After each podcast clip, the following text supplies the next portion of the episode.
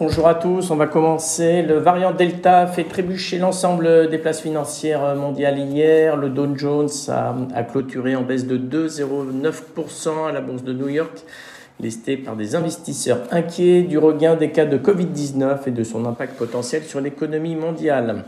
Le Nasdaq a quant à lui lâché 1,06% à 14 275 points et le S&P 500 a abandonné 1,59%. Les investisseurs ont semblé vouloir se protéger du risque, hein, en se pressant vers les bons du Trésor notamment.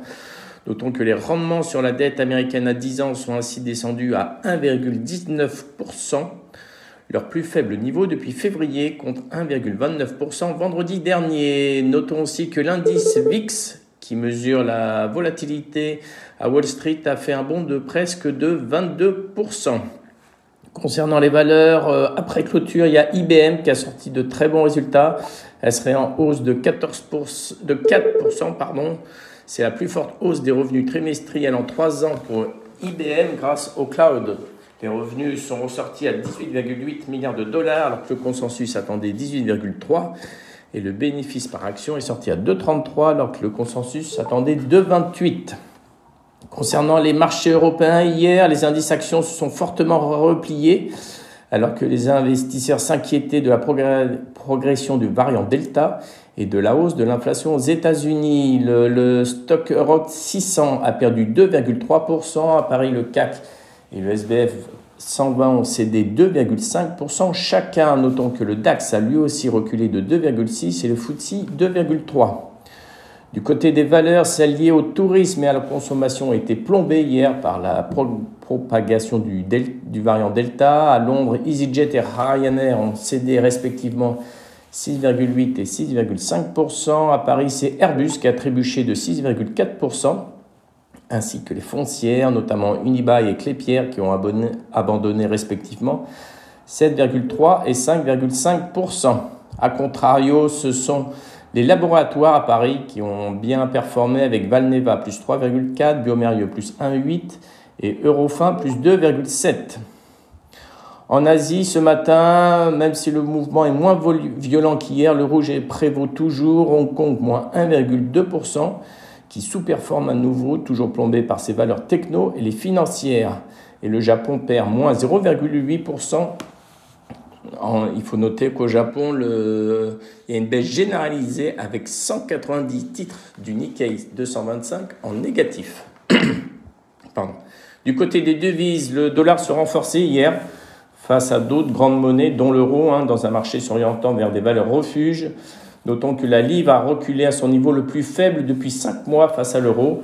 On est à 86,28 pence pour 1 euro. Le Bitcoin euh, c'est quant à lui baissé de 3,6% hier à 29 653 dollars. Ils affichent une performance plus que de 2,3% en 2021. Et notons que depuis le 14 avril, le recul s'établit à 54%. Concernant le pétrole, après deux semaines de blocage, l'OPEP et leurs dix alliés se sont finalement accordés sur un relèvement graduel de la production jusqu'en septembre 2022, un scénario qui a paru trop prudent pour le marché, auquel s'ajoute le variant Delta. Dans ces conditions, le Brent a lâché 5 dollars, soit une baisse de 6,75% à 68,62 dollars. Et le WTI a lui abandonné 5,39 dollars, soit une baisse de 7% du côté micro, après clôture, il y a Vinci qui a annoncé hier soir que le trafic passager s'était établi dans ses, dans ses aéroports à un niveau inférieur de 72,8% par rapport à la même période de 2019. Le groupe a accueilli 14 millions de passagers au deuxième trimestre 2021, soit une baisse de 79,1% par rapport au deuxième trimestre 2019. Covivio, la société d'investissement immobilier, a annoncé avoir acquis un portefeuille de 552 logements à Berlin pour un montant de 130 millions d'euros. Ce matin, Alstom a sorti de très bons résultats. Hein. On a un chiffre d'affaires qui ressort à 3,7 pour le premier trimestre, alors que le consensus attendait 3,4 et des commandes qui ressortent à 6,44 au lieu de 6. Alstom en préouverture et en hausse de 5%. Et notons également ce matin que Schneider Electric a annoncé son intention de déposer une offre publique d'achat simplifiée en numéraire sur les 31,9% du capital de l'éditeur de logiciels IGE XAO. L'OPAS sera réalisé au prix de 260 euros par action, soit une prime de 15% par rapport au cours de bourse d'hier. Le dépôt de l'œuvre devra intervenir en septembre et l'opération se dérouler le mois suivant. Voilà, j'en ai fini pour ma part. Je laisse la parole à Nantes. Bonjour, je commence par euh, AB Science, publication de nouvelles données de survie montrant que le masitinib prolonge la survie dans la sclérose latérale amyotrophique de 25 mois lorsque le traitement est initié à un stade précoce. Interparfum revoit à la hausse son objectif de chiffre d'affaires 2021 entre 460 et 480 millions d'euros contre 440 auparavant et la marge opérationnelle est attendue entre 14 et 15 Osé Immuno, suspension volontaire temporaire du recrutement et de l'administration de Covepit, son candidat vaccin contre la Covid-19 dans l'essai clinique de phase 1 à la suite de l'apparition d'effets indésirables. Lumibird a été retenu par Areva pour le rachat de la participation de 37% au capital de Silas, spécialiste de l'optronique et des lasers, notamment dans la défense. Et puis GDT a reçu une commande d'un chantier naval coréen pour la conception des réservoirs de GNL de 5 très grands porte-conteneurs.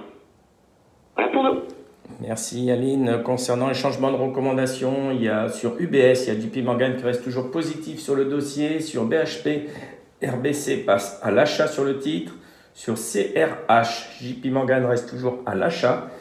Et enfin sur Edelberg Cement, JP Morgan toujours neutre sur le dossier.